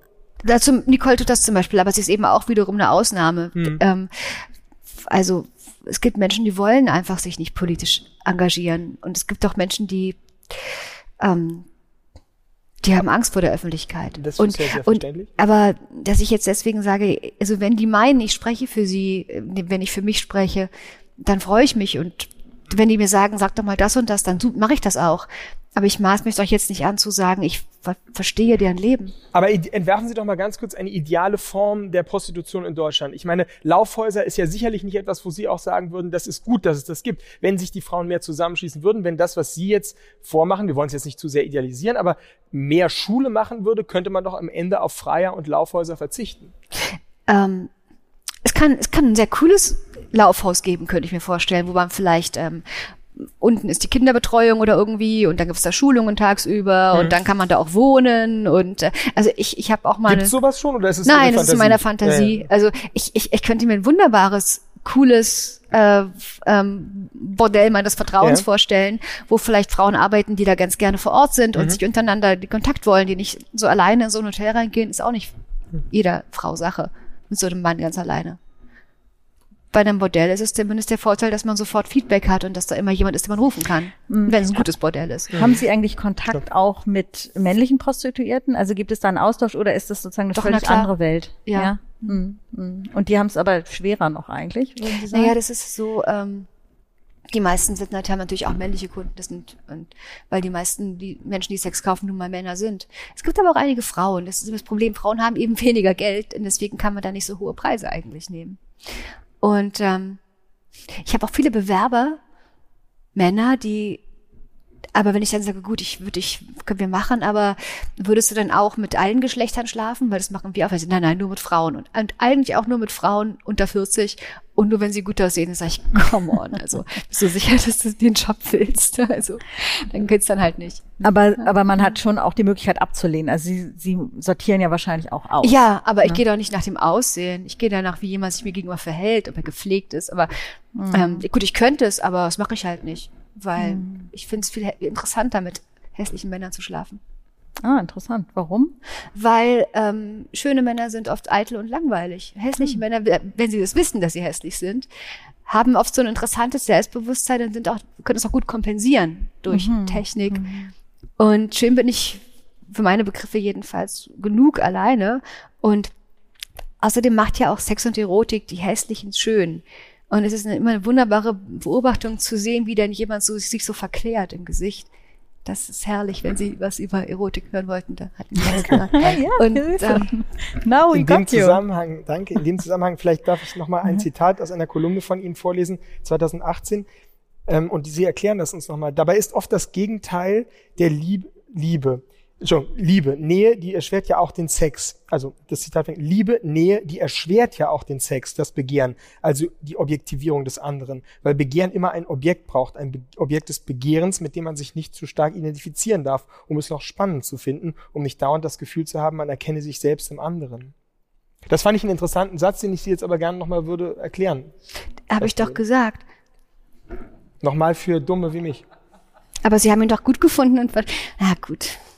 Nö, ich, ich erkläre ungern meine eigenen Sätze nochmal. Das habe ich in der Schawinski Talkshow gemacht, die mir meine Tweets vorgelesen hat. Ich finde den Satz ziemlich gut formuliert, muss ich sagen. Würde es wieder so schreiben. Würden Sie wieder so schreiben. Okay, aber das halt mit anderen Worten, dass Sie sozusagen Sex und Liebe doch sehr stark auseinanderhalten. Aber ich könnte was dazu sagen. Na, ich könnte sagen, diese Anforderungen an so Paarbeziehungen heutzutage, dass man sich irgendwie rechtfertigen muss, wenn man nicht dreimal die Woche kreativ kopuliert, und seine Beziehung in Frage stellen muss, dass man irgendwie glaubt, dass man auch im Alltag äh, als Ehepaar, während man irgendwie mit Überlebenskampf, Kinder großziehen, Sachen beschäftigt ist, jetzt auch noch Sex haben soll. Ich finde es eine, eine völlig überzogene und falsche Anforderung. Und ich finde es wirklich, wirklich ganz normal und auch sehr schön, wenn man, wenn, es Beziehungen gibt, die dann eben irgendwann von der, vom Feuer der Leidenschaft nach ein, zwei Jahren eben zu, zu Nähe und einer solidarischen Partnerschaft übergehen. Und wenn der Sex dann eben eine seltene, aber schöne Ausnahme ist. Aber alles, was Druck erzeugt, wo man sagt, wenn wir das jetzt nicht machen, wenn wir das nicht zum Termin machen, mhm. dann, dann lieben wir uns nicht mehr. Wie kann man den Menschen sowas antun? Wirklich, also ähm, ich glaube nicht, dass eine Beziehung schlechter ist, wenn es da weniger Sex gibt. Also paartherapeutische Fähigkeiten haben Sie auch. Das klingt ja wirklich spannend. Wir sind jetzt schon äh, kurz davor, die Fragerunde zu eröffnen. Ich glaube, ähm, es gibt ein paar Leute, die Sie jetzt mit Fragen äh, konfrontieren wollen, die wir uns vielleicht nicht getraut haben zu stellen. Aber ähm, ich gucke schon einmal so in die Runde. Ähm, wahrscheinlich traut sich allerdings auch niemand. Äh, das glaube ich nicht. Ich beiße nur, wenn ich dazu aufgefordert werde. Sie sehen ja niemanden, deswegen können Sie. also gibt es schon jemanden, der sich traut, eine Frage zu stellen an Salome? Ich soll nur den Vornamen sagen. Apropos Namen, vielleicht könnten Sie das kurz erklären? Ach, ich habe meine Mutter sehr gern. Sie haben Ihre Mutter sehr gern? Ich finde diese Figur, diese biblische Figur, die ähm, ähm, mit dem von mit ihrem Stiefvater schläft, um damit der den Mann umbringt, der nicht mit ihrer Mutter schlafen wollte, fand ich schon irgendwie stark. Sagen ja. und Balthus, wie kam die Liebe? Also das ist eigentlich also in der ersten Agentur, wo ich war, hatten wir auch alle solche Künstlernachnamen und da habe ich überlegt, welchen Künstler mag ich und der, welcher er ist nicht so bekannt, wen will ich gern bekannter machen und ich liebe diese Bilder. Ich liebe diese großartige pädophile Kunst, die eben keine Pädophilie ist, sondern eben eine pädophile Kunst, weil sie mit unserem Blick spielt. Was Balthus malt, ähm, sind eigentlich ganz unschuldige Szenen. Der malt keine Sexszenen, keine Vergewaltigung, der malt einfach heranwachsende Mädchen. Und es ist unser perverser Blick, der das Ganze so macht. Und das weiß der ganz genau. Und ich finde das sehr schön. Ja. Ich, meine, ich habe dem hab ein Bild von ihm gesehen in, in New York, dieses Thérèse Revon, also diese von dieser Therese. Und ich dachte mir, sind sie wahnsinnig, das hier einfach hinzuhängen, so zwischen die Picassos. Da kommen hier am Sonntag die Familie mit den Kindern, aber die Kinder sahen dann, oh, Mädchen, gut. Und die Eltern haben natürlich verstanden, was das ist. Und da habe ich das, ähm, sehr bewundert, aber ich würde trotzdem sagen, man sollte diese Bilder auf gar keinen Fall so öffentlich hinnehmen. Sollte sie irgendwie in einem gut geschützten Ort, dann nicht mit nicht irgendwelche Feministinnen mit dem Messer darauf losgehen. Wenn jetzt keiner fragt, ich habe noch eine Frage, die mich äh, schon jetzt seit längerem umtreibt, und zwar Sie haben, ich habe den Eindruck, Sie nehmen die Politik jedenfalls mehrheitlich als ich will es jetzt mal so zuspitzen, irgendwie als feindlich war. Ja, also jemand, die in ihr Feld reinregieren wollen, die möglicherweise sogar Verbotsintentionen haben. Ähm, aber es ist ja so, wenn man jedenfalls auf die Zahlen schaut, dass sowohl, also dass eine Mehrheit, glaube ich, der Gesellschaft gegen Verbote sind und das wahrscheinlich ja auch, also wenn das nur ansatzweise stimmt, was da erhoben wird, durchaus auch Männer in Beziehung, verheiratete Männer, also ein Großteil der Männer, vielleicht auch Frauen, Prostituierte aufsucht. Dann meinen Sie jetzt die Politik ähm, oder die, ich meine, die Bevölkerung? Das, das Politik besteht, Politiker sind ja auch ähm, ähm, Menschen, die wahrscheinlich, so steht es ja jedenfalls auch in, in Büchern von Kolleginnen und Kollegen, äh, von Berliner Journalisten zu lesen, also auch durchaus Prostituierte aufsuchen. Ähm, ist das, also deswegen frage ich mich, ist das eine, wie nehmen Sie die, also wenn das, wenn das, ich bin mir auch gar nicht so sicher, ob das stimmt, ob wirklich dieser Verbotswille in Deutschland, also in Skandinavien gibt es den, ob der in Deutschland so stark ist. Äh, ich, ich nehme das anders wahr, aber ich will das, es ist sicherlich auch schwer zu ermessen. Ähm, woher kommt das denn? Sie haben vorhin von so einem Strafbedürfnis gesprochen. Ist das dann nicht total aufgesetzt oder, oder ist das nicht dann so, dass quasi der Abgeordnete, sage ich jetzt mal, also es abstrahiert, gibt, also, ähm, machen wir es doch konkret. Machen wir es doch ganz ja, konkret. Bitte. Es gibt ja konkret, ich weiß, in also ich weiß genau, die in, zum Beispiel die, die Grünen und bei den Linken sind sie ein bisschen gespalten, aber da geht es eher darum, dass sie irgendwie der kapitalistische Akt eben nur bei dieser einen Berufsgruppe suspekt ist, aber das ist noch Spinner, die das die Jugendlinken da die. Und dann gibt's ähm, in der CDU natürlich die Frauenunion, aber es ist auch sehr durchwachsen. Aber es gibt eben vor allem diesen Arbeitskreis Prostitution wohin, der von der SPD-Abgeordneten Leni Breimeyer und von dem äh, CDU-Abgeordneten Frank Heinrich geleitet wird, die im Verbund sind mit einem Initiative, wo viele, als Dachverband, die nennt sich ähm, infamerweise Initiative gegen Menschenhandel. Aber eigentlich ist das ein Bund, Bund von Prostitutionsgegnern, Evangelikalen, auch Abtreibungsgegnern. Das kann man sich alles angucken, kann man googeln, ähm, die sich äh, öffentlich treffen und die halt dann gezielt Kampagnen machen. Und äh, ähm, Sendungen, zum Beispiel auf Dreisat oder äh, ich war auch wieder mal in einer, voriges Jahr doch was voriges Jahr auch in der Talkshow mit denen, die gescriptet war, wo am Ende dann diese Statistik erstellt wurde, dass doch doch die meisten Deutschen gegen eine Abschaffung sind. Das kam ihnen, passte ihnen nicht ins Konzept. Die dachten, es wäre anders. Aber ähm, also Politiker ähm, suchen sich ja auch immer so eine Art Thema, mit dem sie bekannt werden, mit dem sie auffallen. Und es ist nun mal so, die meisten Probleme, die wir in Deutschland haben, sind sehr schwer oder kaum lösbar. Und dann ist es schön, wenn man so eine übersichtliche kleine Sache findet, die irgendwie intuitiv verständlich scheint, wo jeder eine Meinung dazu hat und wo man glaubt, ja, da könnte, kann ich mich jetzt als Politiker, kann ich jetzt was bewegen. Mhm. Dass man dann merkt, dass es so einfach dann doch nicht ist. Deswegen beschäftigen sich jetzt einige, die sich davor an der Sexarbeit die Zähne ausgebissen haben, jetzt mit der Pornografie. Mhm, mh. Und ähm, ja, sie können ja gern mal Leni Breimeyer fragen, was sie von mir hält. Ich, ich kenne die Frau. Ich äh, würde gern mit ihr sprechen. Sie verweigert es. Ich, ich finde es persönlich nicht verständlich, dass sie nicht versucht, mit Sexarbeitern gemeinsam Wege zu finden, wie man gegen Menschenhandel kämpft, wie man, wie man erkennt, wer da ist und wie man vielleicht auch an die Kriminellen im Rotlicht rankommt. Das sind ja keine Chimären, das sind ja mhm. Leute, die gibt es ja. Genau, aber das Argument kennen sie ja auch. Also das aber kann man kann natürlich mit ihr sprechen, äh, aber das Argument ist ja, sozusagen mag sein, dass es so, so ich sage jetzt mal, Leuchttürme gibt von wie ich Sie, könnte die das jetzt, freiwillig ich könnte also eine Initiative, die mich schützt, mhm. könnte ich mindestens drei Namen nennen von wirklich kriminellen Menschen, äh, wo ich jetzt alleine nicht viel tun kann, weil, ich, weil ich das nicht beweisen kann, aber wo ich sagen würde, da müsst ihr mal hingucken, was die machen. Mhm. Und wo ich eigentlich nur meine Kollegin warnen kann und sage, bitte nicht bei der Agentur, bitte nicht bei dem Laden arbeiten, das wirkt ganz legal, aber pass auf, das ist ein Verbrecher. Mhm. Und ähm, ich habe da eine Expertise, ich würde darüber gern mit jemandem aus der Politik reden, aber was die machen, ist, dass sie mir meine Arbeit verbieten wollen. Mhm, mh. Genau. Oh, jetzt haben wir ein. Ah, hier. Genau, oh, wir haben hier äh, äh Sebastian Fiedler von der SPD. Ah, hallo. Genau, hier, Herr Fiedler. Schön, dass Sie da sind. Ja, Was denken ja. Sie? Also ich, ich denke, es gibt auch andere, die tatsächlich aus der Ecke kommen und die sich sehr stark für diese Opfer interessieren. Man geht so weltweit davon aus, dass Menschenhandel so das drittgrößte Kriminalitätsphänomen ist. Und zwar nicht nur in der Prostitution, auch bei genau, Baugewerbe. Deswegen habe ich auch damit angefangen, weil das mhm. sozusagen meine persönliche Priorität ist, die sehr stark aus dieser Opferperspektive kommt. Und mich hat jetzt so ein bisschen gestört, dass sie sozusagen die unterschiedlichen Themen in einem Atemzug so hintereinander gereiht haben. Und es durchaus, so wie ich Leni Breitmeier kennengelernt habe, ich hier unterstelle, dass sie da ein Herz für diese Opfer entwickelt hat.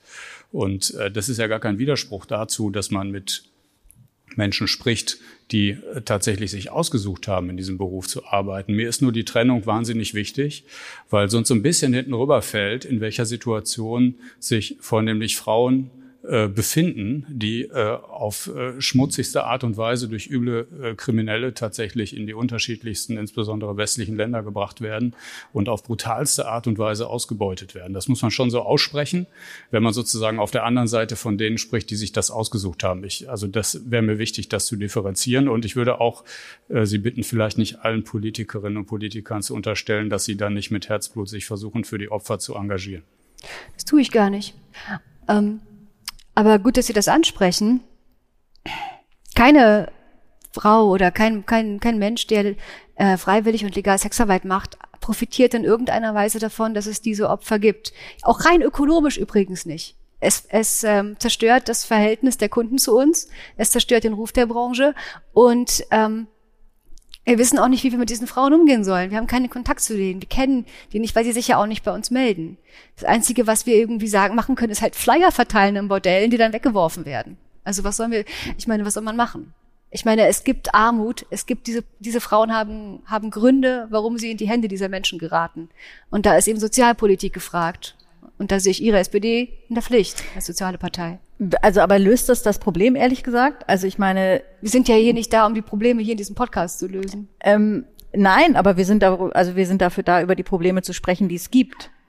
Ähm, und das habe ich ja vorhin schon gesagt. Also ich, ich, ich glaube, man kann also diesen Bereich natürlich. Ich fand es interessant, dass Sie gesagt haben, Sie hätten jede Menge Tipps quasi für die Politik, ja, für die hätte, Polizei oder wen auch immer, aber äh, wo die hingucken sollen. Ja, ähm, es ist eben das, es ist eben eine kleinteilige Aufgabe. Es bohren dicker Bretter und es ist mühselig. Also die Gesetze, die es gibt, sind ja gar nicht schlecht. Also vielleicht die Registrierungspflicht ist ein bisschen lächerlich, aber ähm, viele Gesetze zum Beispiel, dass man keine Werbung für Praktiken ohne Kondom machen darf. Ist doch sehr gut. Dass niemand Betreiber von, von Prostitutionsstätten sein darf, der einschlägig für bestraft ist. Wunderbar. Warum war das nicht immer so? Ähm, dass selbstverständlich eine, ähm, keine Kinder in der Prostitution sein dürfen. Finde ich alles richtig gut. Und wenn man aber dann sagt, wir schaffen es nicht, dieses Gesetz umzusetzen, also machen wir ein neues Gesetz, dann löst das das Problem in der Tat nicht. Ja, mhm. also dann, mhm. ich meine, man verschafft damit eigentlich dem Rotlichtmilieu das Monopol so wie es während der Corona-Krise war. Da durften wir nicht arbeiten, aber mir war doch klar, was da für, für Taxis vorbeifuhren, die dann, wo die dann warteten und dann irgendwann stieg jemand ein, dann fuhr das wieder weiter. Ich meine, bin ich hm. bescheuert. Hm. Aber ist es denn wirklich so, dass man aus dem berühmten nordischen Modell jetzt nur noch Horrorgeschichten hört? Erklären Sie mal ganz kurz das nordische Modell für die, die es nicht kennen. Das kommt immer auf das Land an, wo es gilt. Also das nordische Modell ist das Sexkaufverbot. Das heißt, dass man verbietet, äh, für sexuelle Dienstleistungen Geld zu bezahlen. Ähm, man will die Frauen nicht ins Gefängnis werfen, vielen Dank. Aber die Männer behalten dann, also die Kunden, auch Kundinnen natürlich auch, erhalten dann hohe Strafen oder eben auch Gefängnisstrafen. Abgesehen davon ist alles, was irgendwie im weitesten Sinne als Prostitutionsförderung gilt, auch strafbar. Also unter diesem Zuhältereiparagraphen fällt zum Beispiel, wenn Prostituierte ihr Geld Angehörigen geben, auch wenn es erwachsene Kinder sind oder pflegebedürftige Eltern. Äh, der Vermieter einer Wohnung auch einer Privatwohnung äh, kann äh, sich strafbar machen, wenn äh, rauskommt, dass die Frau Prostituierte ist. Ähm, ich glaube, war das jetzt in Norwegen, da ist ein Mann verurteilt worden, weil er seine Freundin zu einem Hotel hingefahren hat mit dem Auto. Oder wenn sich Sexarbeiterinnen untereinander irgendwie so covern, und sich irgendwie schützen während des Dates, ist das auch eine Begünstigung von Prostitution und damit strafbar. Es ist also etwas, was jede Form von Professionalisierung verhindert, jede Form von Selbstorganisation natürlich ebenfalls. Und außerdem ist Prostitution äh, dadurch extreme Sperrbezüge geregelt. Es ist natürlich in Hotels verboten. Es ist natürlich ähm, in Wohngebieten verboten es ist auch in kleinen Gemeinden, also unter einer bestimmten Einwohnerzahl verboten. Man darf es eigentlich nur noch im Industriegebiet machen oder im Wald. Und wie unsicher das dort ist, ist natürlich klar. Aber das Hauptproblem ist für mich, dass halt man dann nur Kunden hat, die bereit sind zu einer Straftat. Die Kunden, die ich jetzt auf, auf jeden Fall ablehnen würde. Und die guten Kunden, die sich nicht strafbar machen wollen, bleiben eben weg. Und ich bin umso mehr von diesen dann abhängig. Und ähm, ja, mein Geld einklagen, wenn er nicht zahlt, kann ich nicht. Gut, dass es jetzt kaum jemand macht, liegt vor allem mit dem Daten, mit dem Datenschutz. Und wenn eine Prostituierte vergewaltigt wird, ähm, ist es auch kein einzelner Straftatbestand, weil ja Prostitution an sich ja schon als Vergewaltigung gilt. Das heißt, es ist also für den Kunden völlig egal, ob er jetzt höflich ist oder ob er sie brutal behandelt. Also das ist die gesetzliche Lage. Ich weiß, dass es sehr gut gemeint war. Man dachte, man ging halt davon aus, niemand, niemand will Prostituierte sein. Alle wollen aussteigen. Die Ausstiegsprogramme sind mal so, mal so. In einigen Fällen bestehen sie ja auch aus so einem One-Way-Flugticket zurück ins Herkunftsland. Von linken Regierungen ja häufig eingesetzt, dieses nordische Modell, stimmt's? Ja. Also das ist ja auch ganz, weil sie sozusagen jetzt immer christlich und Abtreibungsgegner, das ist ja durchaus auch. Ja, das ist ein breites Bündnis. Also genau. ich, es ist ja auch für uns eigentlich schlimm zu sehen, dass die Linken äh, die uns mal unterstützt haben, auch vor 20 Jahren mit der, mit der Legalisierung, ja. dass sie dass sie einfach fallen lassen können. Hm. Ja. Nico Boll? Danke sehr. Äh, ich wollte noch mal kurz zurück zur äh, Pornografie. Ähm, wir hatten jetzt vorhin darüber gesprochen, wie man den, den Zugang dazu regulieren kann oder eben auch nicht regulieren sollte und äh, wie mündig diese äh, Kinder dann darauf reagieren. Und ähm, ich arbeite mit einer Sexualwissenschaftlerin zusammen. Ich wusste gar nicht, dass man das studieren kann, also Sexualwissenschaften. Und die sagte damals, warum hat sie das studiert? Weil sie sagt, der Sexualkundeunterricht an den deutschen Schulen ist so eine Katastrophe. Das habe ich einfach, ich habe das angefangen zu studieren, deswegen, um das zu verändern. Ähm, und das hat mich einfach interessiert, so ähnlich wie sie eben gerade dieses Laufhaus so geschildert haben. Das war irgendwie sehr interessant, welche Themen da schon so durchkamen mit Kinderbetreuung und so weiter. Wie sähe denn guter Sexualkundeunterricht aus? Oh, das ist ein Ding, ja. Zum Beispiel, ähm, ja, auch ganz viele Komplexe, die entstehen. Wir haben wissen natürlich alle von diesem Schaubild, von diesem aufgeklappten Männer- und Frauenunterleibern, wie das da alles organisiert ist, aber welche Penis- oder Vulvenformen es so gibt und was alles richtig und normales im Gemüsegarten. Das erfahren wir. Da, da ist eben das Problem, wenn dann die Pornos so eine genormte Ästhetik haben, dass man dann denkt, man ist nicht ja, richtig. Das ist es doch. Ja. ja, aber darüber haben wir doch gesprochen. Ich komme aus der DDR, ich bin im FKK schon aufgewachsen, ich weiß, wie das aussieht. Alles. Also doch Prägung. Vielleicht ja. Also, ähm, tja, also natürlich, ich meine, wir hatten ja Magnus Hirschfeld und äh, ich bin auch ein großer mhm. Fan von Ernest Bornemann, der ein Schüler von ihm war, der mal untersucht hat, was so die, die, die, die Ursache für bestimmte, ähm, naja, massenhaft beliebte Fetische und Perversionen in mhm. verschiedenen mhm. Zeiten ist. Er hat sich mit den, mit den Römern und den Griechen beschäftigt und hat erst diese sozialen, gesellschaftlichen Bedingungen analysiert und dann sich angeschaut, gibt es da einen Zusammenhang zu dem, was so am weitesten, mit damit Abstand am beliebtesten war. Beispielsweise bei den Griechen Pädophilie. Das ist ein sehr interessanten Grund, weil die, weil auch in Griechenland nicht mehr Schwule waren als in allen Gesellschaften. Aber wenn man Frauen äh, nicht lieben kann, weil man ja nur Menschen lieben kann und Frauen waren nun mal keine Menschen, das war keine Beleidigung, das war einfach eine Tatsache, äh, die man keine hinzunehmen Bürger. hatte. Ja. Keine Frau, keine Menschen, keine menschlichen Wesen. Musste man eben auf ein Wesen zurückgreifen, was irgendwie weibliche Züge hatte, aber natürlich ein Mensch, mit der, der vernünftig und verständnisvoll war. Und da war eben nur der Knabe. Das ist ziemlich interessante Denksportaufgabe. Na, und bei den Römern hat man eine Gesellschaft, die extrem gewaltbetont war. Wussten Sie, dass eigentlich alle Folter- und Schlaginstrumente, die wir heute kennen, also die nicht mit elektrischem Strom funktionieren, also Geißel, Gerte, Peitsche, alles von den Römern stammt. Das Mittelalter hatte dem nichts hinzuzufügen. Dies war, es ist das Besteck ist ausgeliefert worden. Also die, die haben sich alles ausgedacht. Und ähm, mich würde natürlich jetzt interessieren, was ist der Fetisch unserer Gesellschaft? Wie sehr hängt das mit unseren Traumata, unserer, unserer Problematik zusammen? Man könnte natürlich sagen, ja, diese, ähm, diese quasi pädophile Grundstimmung, die ja auch in jedem Disney-Film übrigens schon eine Rolle spielte, nicht erst in Pornos und in der Modeindustrie. Ähm, es hängt vielleicht damit zusammen, dass das gerade das größte Tabu ist und vielleicht auch. Können Sie mal sagen, was meinen Sie damit Disney-Film? Quasi naja, pädophile Motive? Ich meine, ich meine, wie die, wie die Frauen da aussehen. Hm. Krasses Kindchenschema, große Augen hm. und so weiter. Ich meine, das muss ich ja nicht groß hm. erklären, wie das, hm. wie das ist. Und die, das zum Beispiel, dass, man schlank und irgendwie zart oder reine Haut haben soll als Frau. Das ist, das hängt auch mit diesem Kindchenschema zusammen. Es gibt viele Gesellschaften, und die meiste Zeit war es gut, je mehr drauf haben, umso besser. Mhm.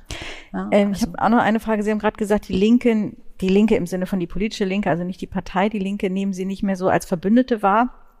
Wir haben ja eingestiegen. Ach, naja, die insgesamt schon. Ach, das, das hängt auf den. Wie auch immer. Also da, meine Frage ist, ähm, wir sind ja eingestiegen mit der These, wir reden so viel über Sexismus, über ähm, ähm, Gender. MeToo, Gendern und so weiter und, und wenig über Sex. Was hat das eine mit dem anderen zu tun? Hm. Also verändert sich da was auch in der Sexualität der Gesellschaft durch diese Vorsicht, die vielleicht bei Männern einzieht, die aber auch Fragen, die sich Männer heute stellen, äh, hoffentlich jedenfalls, die sie sich früher nicht gestellt haben, also ähm, weibliche Lust und so weiter, dass das heute Themen sind, die auch von Frauen ja heute verbalisiert werden, was früher nicht passiert ist.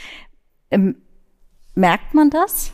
Also sind Männer heute anders? Ich will da vorsichtig sein mit allgemeinen Antworten. Ich bin ja keine Statistikerin und hm. Soziologin. Ich kann nur sagen, ich bin eigentlich ganz zufrieden mit den, den deutschen Kunden, dass die so ein bisschen äh, vorsichtiger und höflicher sind und nicht unbedingt voraussetzen, dass man das, was sie wollen, auch automatisch als Frau will, weil sie es wollen. Hm, und jetzt in der Debatte. Also, also ich finde für mich, hm. dass ich finde, dass die Männer durch den Feminismus profitiert haben, dass sie, also gerade die Jüngeren, dass die viel reflektierter sind, dass sie auch ähm, sich selbst emanzipieren von diesem, von diesem Druck, so super männlich zu sein. Hm, es gibt ja aber auch die Angst, gerade unter Männern, dass sie sozusagen immer nur alles falsch machen können, weil wenn man nett zu einer Frau ist, dann sagt sie, will ich nicht. Wenn man unfreundlich ist, dann will sie es auch nicht. Also das ist jetzt nicht meine Meinung. Ich gebe nur wieder, was man so hört. Ähm, und dieses, ich kann ja nicht mit niemandem mehr allein im Fahrstuhl sein und so weiter und so weiter. So, ähm, ist und, und so eine Unsicherheit, ja, ich weiß jetzt Männer, die dann sagen, ich weiß gar nicht mehr, wie ich mit Frauen irgendwie reden soll und so. Ähm, ist das gespielt in ihren Augen? Ist das irgendwie vorgeschoben? Oder, oder gibt es, also es gibt ja auch die These, diese Prüderie zieht auch ein, weil niemand mehr sich traut, einen schlüpfrigen Witz zu machen und dann stirbt auch irgendwas ab. Ja, also sozusagen ein gesellschaftliches Beieinander, egal ob im, im, im Büro oder, oder sonst wo, lebt auch von so einer kleinen erotischen Grundspannung. Es ist nicht schade um Julian Reichelt. um? Julian Reichelt. Ja gut, das ist jetzt vielleicht nicht, was ich mit erotischer Grundspannung meine. Also. Nein, also, also ich meine, es hängt jetzt erst drauf an. Wie, diese, ähm, ich ich kenne diese Formulierung und dann gibt's dann immer die üblichen Antworten. Also ich habe das ja alles gelesen, ich könnte es wiederholen, was ich gelesen habe, aber in meinem Erleben äh, sehe ich dieses Problem so nicht. Ich finde es sehr wohltuend, dass äh, es den, dass, dass, dass Männer irgendwie ihr Verhalten reflektieren. Ich finde klar, bei einigen Frauen, ähm, also einerseits finde ich oft, dass sie dann wiederum nicht emanzipiert genug sind, dass sie vielleicht nicht genügend äh, artikulieren. Aber es ist halt immer alles furchtbar kompliziert und ich habe nicht vor, die Welt weniger kompliziert zu machen. Da muss ich schon mit Menschen austauschen. Man kann jetzt auch nicht sagen, der Ismus ist schuld, dass wir alle so sind. Diese, diese, diese Struktur des Arguments gefällt mir einfach nicht. Hm. Da muss, müsste mich jetzt den konkreten Fall hören und dann könnte ich dazu was sagen. Hm. Hm. Ich habe das, ich mache mir das ja auch nicht zu eigen. Ich gebe ja nur wieder, was so Debatten sind und frage mich, wie man auch tatsächlich auch als Frau darauf blickt, ja, weil man ja dann irgendwie auch teilweise sowas gefragt wird, wie ist das eigentlich? Und ich finde es auch schwer, das Sie sprechen ermessen. von der Medienwelt, vielleicht ähm, also nee. gibt, gibt es in der FAZ so viele Männer, die sich darüber beschweren, dass sie nicht mehr mit Frauen in den Fahrstuhl? Nee, ich habe nicht von der FAZ oder von der Medienwelt gesprochen, sondern ich habe von gesellschaftlichen Debatten gesprochen. Mhm. Hm.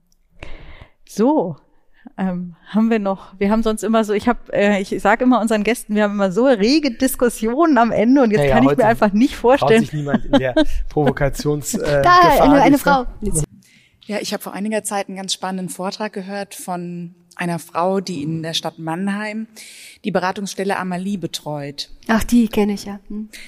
Und die hat eine Studie vorgestellt, in der Prostituierte befragt wurden, sowohl, ich sag mal, freiwillige Sexarbeiterinnen als auch welche, die es tatsächlich aus finanziellen Gründen machen mussten.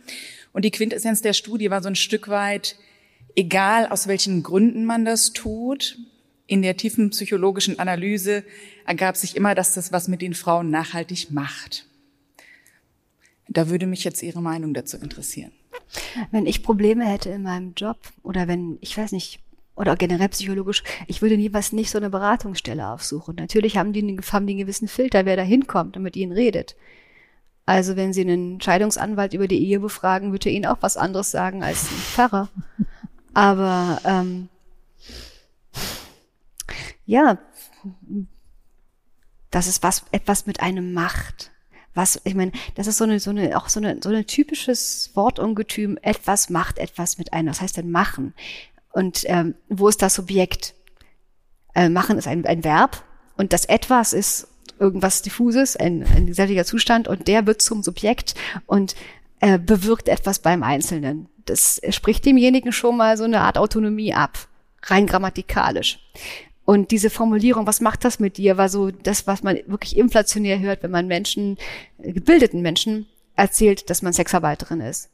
Die Ungebildeten fragen nicht, was macht das mit dir? Die sagen, ja super, dann verdienst du ja mehr als ich und ähm, mach das doch mal, ja, selber. Und ähm, diese Frauen, die in dieser Beratungsstelle sind, welche Alternativen haben die denn? Warum machen die Sexarbeit? Ich meine, sind sie Fälle von Zwang?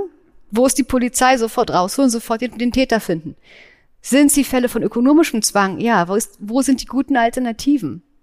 Ich meine, sie haben ja ihre Gründe, dass sie das machen und sie haben auch alles Recht, sich, sich zu beschweren. Das ist sicher furchtbar.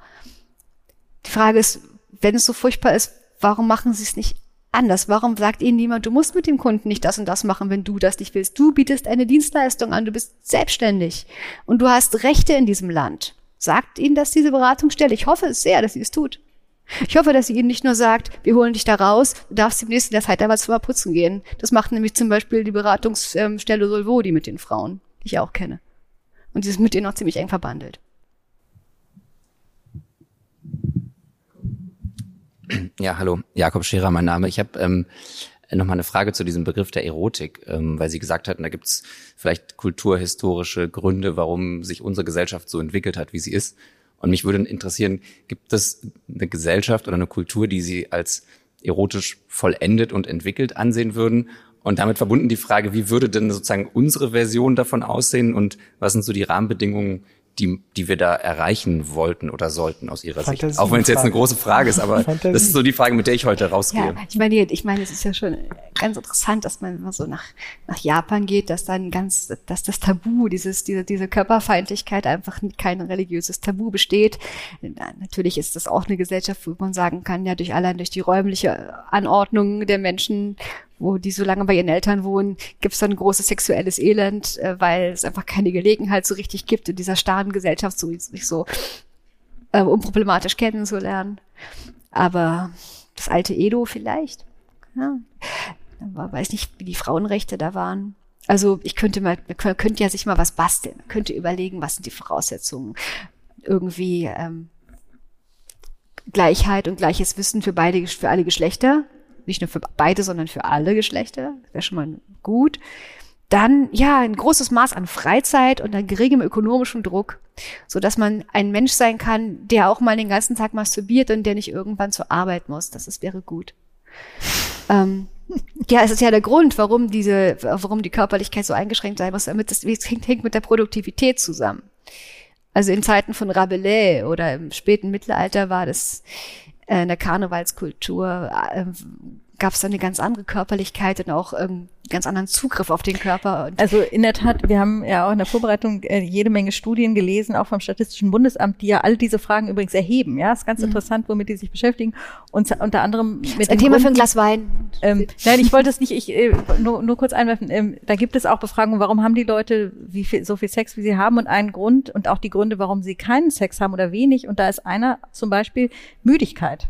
Also sehr ho hoher Prozent, was wiederum Sie ja gerechtfertigt haben, gesagt haben, man muss sich als Paar auch gar keine Gedanken machen, das sei, das sei okay. Ähm, aber ich wollte Sie nicht unterbrechen bei der, bei der ähm, sozusagen beim Entwurf einer idealen erotischen Welt.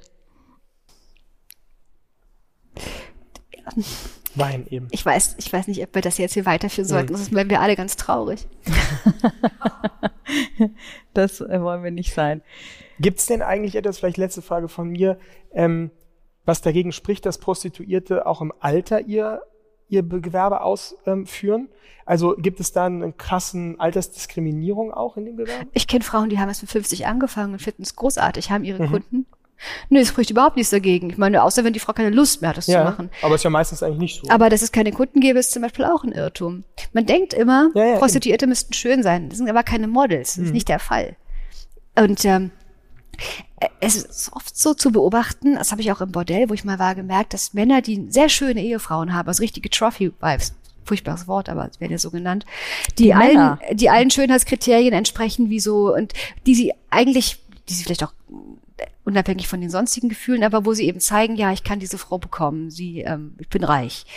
Aber was diese Männer erotisch interessiert, ist eigentlich etwas, was, für sie sich vielleicht schämen, weil das was ganz anderes ist dann dann doch eher so die Mutti oder so und oder die die untersetzte und und die wissen das, die Prostituierten, und die sind da auch sehr entspannt deswegen, weil Männer eben, also vielleicht ästhetisch so, so das sehen wollen, aber was jetzt den, wirklich den, den, den Trieb, der aus der Tiefe kommt und nicht von, von, von, von Moden so leicht zu beeinflussen ist, dann eben doch auch was anderes hm. ist. Und ja, ich, ja. ich war auch mal bei, bei einer, wollte ich, wollte ich mal anfangen zu arbeiten, die mich nicht genommen haben. Wahrscheinlich, was, weil ich auch sehr renitent bin, sehr frech. Target, 50 Prozent Provision, ja, also ist knapp vor der Zuhälterei.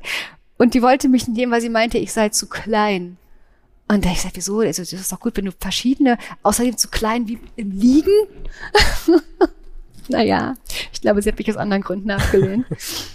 Aber es ist ja schön, dass Sie das so erwähnen, weil da schließt sich der Casto Pasolini, der bekanntermaßen in seinem Mama Roma und seinen Film immer den alt gewordenen Prostituierten auch ein Denkmal setzt. Schön. Also, wenn wir keine weiteren Fragen haben, noch einmal die Doch, Politik. Herr Fiedler, ja. Mich so ein bisschen, ge bisschen gestört hat, dass Sie sich sozusagen auf die Formulierung nur konzentriert haben. Deswegen will ich nochmal präzisieren. Die Studien, die mir so vorschweben, die sprechen von posttraumatischen Die Farley-Studie meinen Sie? Tra Traumata. Und, äh, Meinen Sie die Farley-Studie? Lassen Sie vielleicht kurz ich wollte, ich wollte Ihnen eine Frage stellen, wenn ich die stellen darf. Und ich wollte gar nicht so sehr jetzt auf einen Studienstreit, weil ich kein Wissenschaftler bin aus diesem Bereich, abgehen, sondern es gibt so Aussagen, die sagen, das sei quasi gefährlicher, Prostitution auszuüben, als in den Krieg zu ziehen. Das soll das etwas überspitzen. Das will ich nicht tun, sondern ich habe ein ernsthaftes Interesse daran, wie viel Kolleginnen vorwiegend ähm, kennen Sie aus Ihrem Umfeld, die ausgestiegen sind und von denen Sie wissen, dass sie Probleme hatten? Also oder gibt es, sagen Sie, es gibt überhaupt keine, die ich kenne, die entweder aussteigewillig gewesen ist, äh, mit denen Sie Kontakt hatten? Sie sind ja nicht in einem isolierten Raum oder sagen Sie wirklich, das ist alles so absurd, was dort aufgeschrieben ist und Sie haben keine Kontakte zu solchen? Und das würde mich tatsächlich jetzt ernsthaft interessieren. Also nicht Studie, sondern persönliche Erfahrung mit Kolleginnen, die gerne ausgestiegen waren, die wahnsinnige Probleme hatten. Da. Also ich kenne einige Kolleginnen, die ausgestiegen sind. Vitera ist ein Portal, da ähm, gehen, kommen und gehen ständig welche. Also ich kenne gerade, gerade vorige Woche hat mir eine gesagt, sie kann das gerade nicht. Und ich kenne Frauen mit, mit äh, psychischen Problemen, mit Depressionen, inner und außerhalb der Prostitution. Es ist ein Massenphänomen. Und ähm, auf jeden Fall ist Prostitution ein Beruf, der sehr viel Empathie erfordert, sehr, sehr, sehr stressig ist im Umgang, Menschen anzunehmen, mit ihnen umzugehen und auch von außen sehr stigmatisiert ist. Ich kann mir gut vorstellen, ähm, dass man da auch psychisch ausbrennt. bisher ist es bei mir jedenfalls noch nicht der Fall, aber ich schließe es auch nicht aus für mich. Äh, fühlen Sie sich dann stigmatisiert? Also erleben Sie auch Stigmatisierung? Ja klar. Aber ich kann damit ganz gut umgehen. Aber ich glaube, es gibt, trifft andere schlimmer, die, die das mehr persönlich nehmen. Aber die Studie, von der Sie sprechen, würde ich schon mal gerne nennen, weil es gibt nämlich nur eine. Das ist die Studie von Melissa Farley aus, äh, die es ähm, nie evaluiert wurde, wo es keine Kontrollgruppe gab. Und da können Sie äh, verschiedene Wissenschaftler fragen, die ich Ihnen auch gerne nenne, äh, die sich damit beschäftigen und die sagen, diese Studie ist eine einzige Katastrophe. Und ähm, ich sage ja nicht, dass man darüber nicht mal eine gute Studie machen sollte. Voraussetzung wäre halt, dass man genügend Probanden findet, die dann auch noch dann mitmachen, wenn ihnen gesagt wird, dass sie an der Studie teilnehmen. Und dass man eine Kontrollgruppe hat mit Frauen aus einem ähnlichen Milieu, in ähnlichen Verhältnissen, die nicht Prostituierte sind. Unter diesen Voraussetzungen würde ich den Ergebnissen vielleicht was zutrauen, sonst nicht. Es ist also, ein, also ist eine starke ideologische Keule, die sie hier schwingen und ich würde es gerne zurückwerfen. Ähm, ja, also mit Studien ist es wie mit Zahlen, ist es immer so vermeintlich total objektiv und klar. Und ähm, dann gibt es aber bei allen komplizierten, ähm, wir hatten es heute bei der Vorratsdatenspeicherung auch immer die Frage, von welcher Seite sieht man es und jeder findet die Argumente, die er haben möchte. Insofern ist auch dieser Ruf nach mehr Wissenschaft können sich immer alle hinter versammeln, aber manchmal ist es trotzdem, ähm, macht es das nicht leichter. Insofern waren ja auch, war ja auch nach ihren persönlichen Erfahrungen gefragt. Gut, ich glaube, dann ähm, danken wir. Danken wir sehr, dass Sie hier waren. Wir danken für natürlich für das Interesse ähm, hier heute Abend, auch unseren Zuschauern und Zuschauern im Stream. Und wir laden jetzt schon ein äh, für in zwei Wochen. Wir haben jetzt einen kurzen, ähm, damit wir vor den Herbstferien sind, am 4. Oktober um 18.30 Uhr hier in diesem Raum. Da sprechen wir über ein anderes Thema, nämlich über die Kirche und ihre Zukunft mit der Präses der Evangelischen Kirche Deutschland, Anna-Nicole Heinrich, die dann hier sein wird. Und wir werden darüber sprechen, welche Rolle spielt die Kirche für uns heute. Warum gehen die Leute eigentlich ins Yoga-Retreat und nicht in, am Sonntag in die Kirche? Und all diese Fragen werden uns dann beschäftigen. Wir freuen uns sehr, wenn Sie und ihr dann wieder dabei seid und sagen bis dahin Tschüss. Vielen Dank nochmal, Salome. Genau. Danke.